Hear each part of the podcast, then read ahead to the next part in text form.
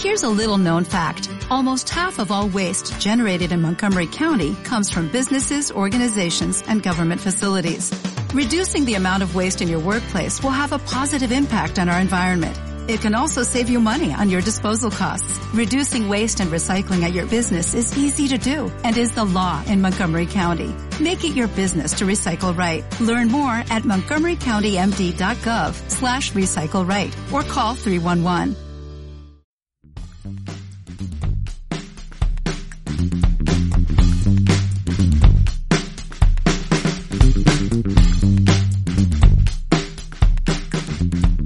Hola, ¿cómo se encuentran? Bienvenidos al nuevo episodio de podcast de Charla de Divas. Soy la doctora Janel Obregón, dermatóloga de Lima, Perú. En este episodio hablaremos acerca de los factores que influyen en el desarrollo del acné, denominándolos los exposomas y el acné. El acné es una enfermedad crónica inflamatoria de la piel que involucra las unidades pilosebáceas. Su severidad y respuesta al tratamiento también se encuentra influenciado por los factores externos denominados exposomas. El término de exposoma fue descrito por primera vez por Weil en el 2005, que describe la suma de exposiciones de un individuo desde su nacimiento hasta su muerte.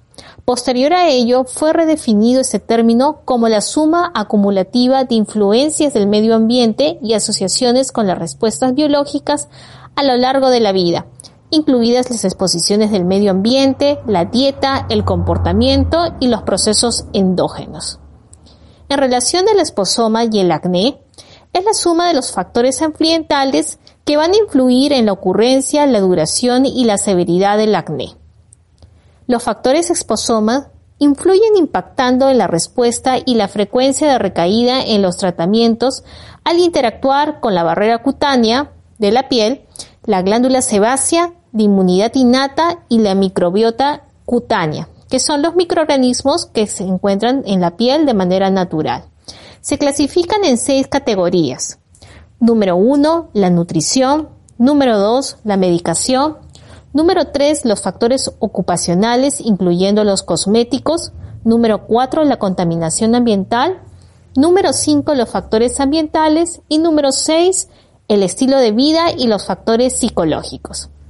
Iniciamos con el exposoma de la nutrición. Es actualmente el factor más publicado de todos los exposomas. En el pasado no existía prueba de la relación entre la nutrición como causa del acné, aunque recientes publicaciones muestran un enlace entre los factores dietéticos y el acné. Actualmente los principales productos dietéticos relacionados como gatillantes del acné son los productos lácteos, principalmente la leche desnatada y los carbohidratos hiperglicémicos. Un régimen promedio de productos lácteos está reportado que impacta en el acné.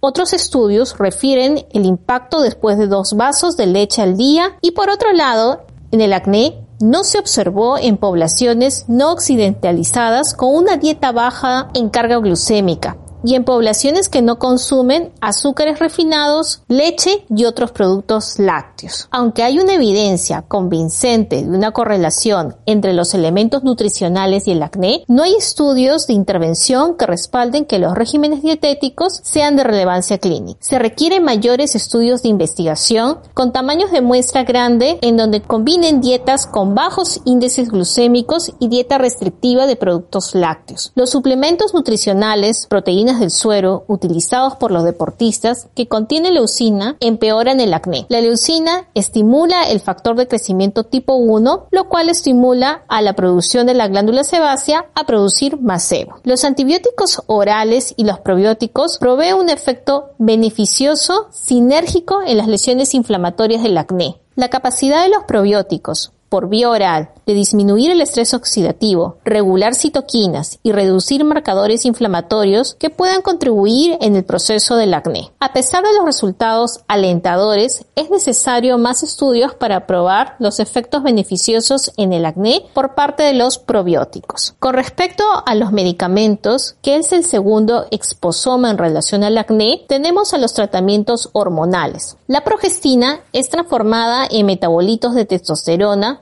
que pueden exacerbar el acné en adolescentes y en mujeres adultas. Contrario a ello, el dienogés, la drosperidona, pastillas orales anticonceptivas, se ha reportado efectos beneficiosos en el tratamiento del acné. Dentro de otros medicamentos tenemos los corticoides, la isoniacidia, el litium, la vitamina B12, los inmunosupresores los agentes anticancerígenos, la radioterapia, han sido reportados en erupciones acnéicas y se consideran como diagnósticos diferenciales también del acné. Dentro de los factores ocupacionales, que es el factor 3 exposoma, tenemos a los cosméticos. El uso agresivo de los regímenes de cuidado de la piel y cosméticos inapropiados pueden causar brotes de acné. Estos productos modifican la barrera cutánea y el balance de la microbiota. Microorganismos de la piel especialmente en el área seborreica, por lo cual activa la inmunidad innata siendo gatillante de la inflamación. El acné cosmético es caracterizado por pequeños comedones dispersos en el rostro con algunas lesiones inflamatorias como pápulas y pústulas. Los desencadenantes del brote del acné incluyen productos comedogénicos, aceites esenciales, productos oleosos, maquillaje en polvo, limpiadores de la piel, muy agresivos, al igual que jabones con pHs muy elevados como un pH 8. Algunos productos de cabello, como la brillantina, han sido reportados como causa de acné, sobre todo de los comedones y quistes que se van a localizar en la frente y en la sien. Dentro de los factores mecánicos, que también van a formar parte del factor 3 de los esposomas, que son los factores ocupacionales, vamos a tener a los dispositivos domésticos y médicos, como son los cepillos sónicos los dermarollers que pueden desencadenar un brote del acné. Estos factores mecánicos pueden producir principalmente dos tipos de inflamación cutánea. Uno que es la foliculitis mecánica que es la inflamación del folículo piloso por donde sale el pelo, presentándose como unas lesiones inflamatorias enrojecidas. También los comedones abiertos y las lesiones no comedogénicas. Dos tipos de mecanismos se encuentran envueltos en la fisiopatología. El primer mecanismo resulta en el engrosamiento de la epidermis, produciendo una hiperkeratosis con modificación del estrato córneo, la capa más superficial de la piel, disminuyendo el contenido de agua, irritación y alterando la barrera cutánea. El segundo mecanismo afecta el microbioma y la inmunidad innata de la piel. Estos dispositivos, al producir presión repetitiva, fricción en la piel, van a producir una alteración al nivel de la capa lipídica de la piel sobre todo en la superficie de los corneocitos y también alteración de los microorganismos de la piel. Dentro del factor 4 de los esposomas tenemos a los contaminantes. Dentro de ellos vamos a tener a los contaminantes ambientales que ejercen un efecto nocivo en la piel produciendo aumento del estrés oxidativo, induciendo la alteración severa en las funciones normales de los lípidos, los ácidos y las proteínas de la piel. Aunque la evidencia es creciente que los contaminantes ambientales ejercen efectos perjudiciales por producir oxidantes e inflamación de la piel, se requieren mayores estudios para encontrar la relación entre la contaminación ambiental y el acné. También tenemos a los contaminantes industriales. El acné ha sido observado frecuentemente en trabajadores industriales después de la exposición prolongada a ciertas moléculas orgánicas como el alquitrán de hulla o el petróleo crudo.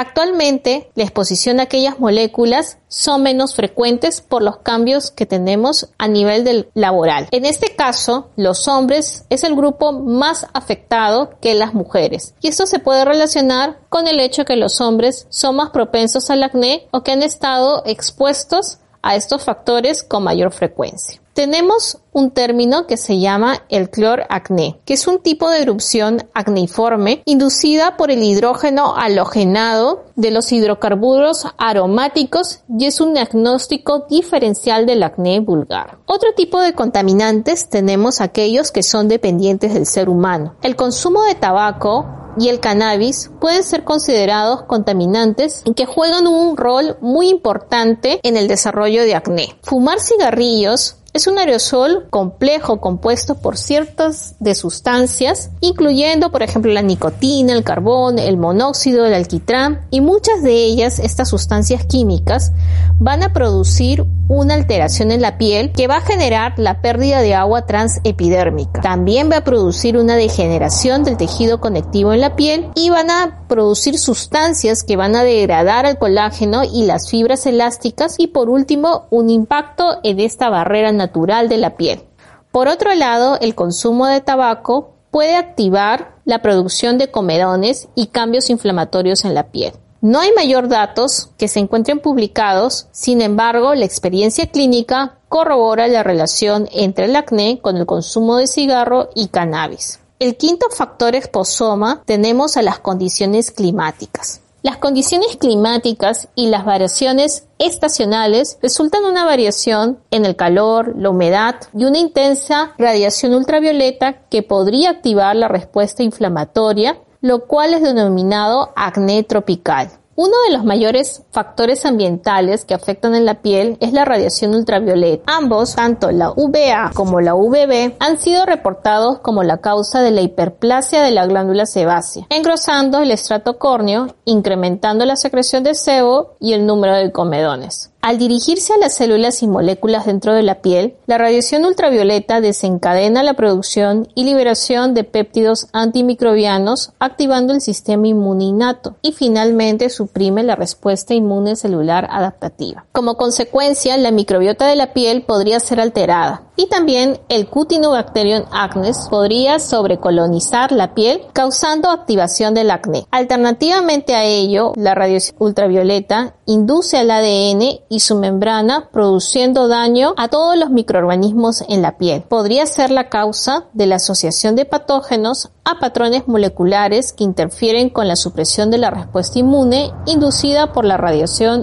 ultravioleta. Producto de ello, la microbiota podría ser alterada y se puede producir también una sobrecolonización del Cutinobacterium acnes en la piel causando la activación o los brotes de acné. Y como último factor exposoma tenemos a los factores psicosociales y el estilo de vida. La evidencia clínica acerca del impacto psicosocial y los factores de estilo de vida es escasa, basada en la experiencia y en los conocimientos clínicos incluyendo el estrés, las emociones, la deprivación del sueño, el impacto moderno del estilo de vida en las enfermedades inflamatorias de la piel. Los factores culturales también pueden influenciar en la experiencia y en la presentación del acné. Las hormonas liberadoras de corticotropinas y neuropéptidos están presentes en las glándulas sebáceas, posiblemente activando las vías que afectan el sistema inmune o de protección y los procesos inflamatorios. Y todo ello se produce por el estrés produciéndose la exacerbación de lo que se denomina acné neurológico. La luz visible de longitud de onda corta emitida por celulares, tablets y otros dispositivos ha sido reportada que incrementa la proliferación de la bacteria Staphylococcus aureus y así se produce un desbalance de la microbiota de la piel, produciendo un impacto en el acné.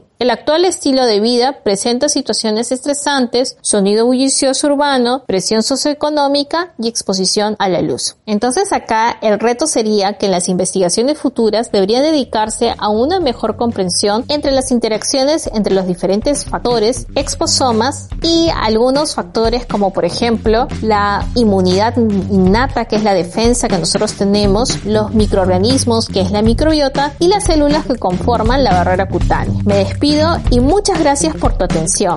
En el siguiente capítulo les hablaré acerca de los cambios que se producen en la piel cuando se produce la rosácea. Nos vemos.